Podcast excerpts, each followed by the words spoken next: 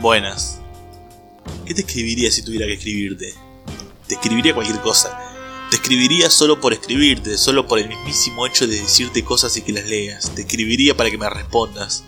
Y obviamente, te escribiría para que evites que me mate. Suena manipulador, pero no es más de lo que somos todos. ¿Hice mal en no escribirte? ¿Qué me hubieses dicho si tuvieras que decirme algo para que no me mate? ¿Me hubieses dicho obviedades? ¿Me hubieses contado historias sobre personas que no conocía que salieron de pozos más hondos de lo tuyo ahora? ¿Qué me hubieses dicho de papá?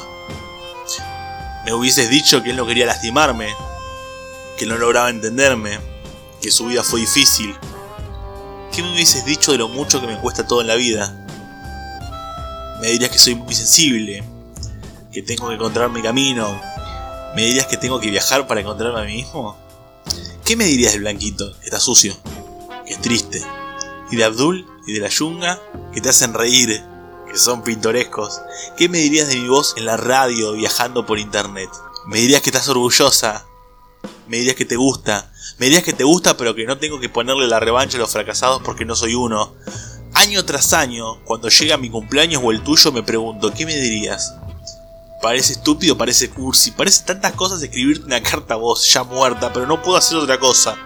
No puedo no hacerlo, no puedo dejar de hacerlo, no puedo dejar de escribir y menos cuando se tratan de madres, de soledades, cuando se tratan de fracasos, de ausencias, cuando se trata de vos, salvándome. Te cuento, te escribo para contarte que no me maté, tal vez por las respuestas que me inventaba para la pregunta sobre qué me dirías. Te cuento para contarte que no creo en que los muertos puedan leer cartas salvo cuando se trata de escribirte a vos.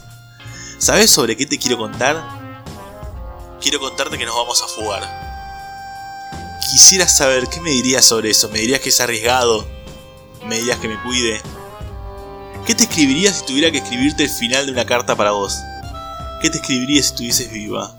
Te escribiría que creo que escribo cartas en todos tus cumpleaños y en los míos, agotando todas las posibilidades de lo que me dirías para acertar, para acertar con alguna y así saber, saber que por la vida de la prueba y el error, que en algo te conocí, algo supe de vos.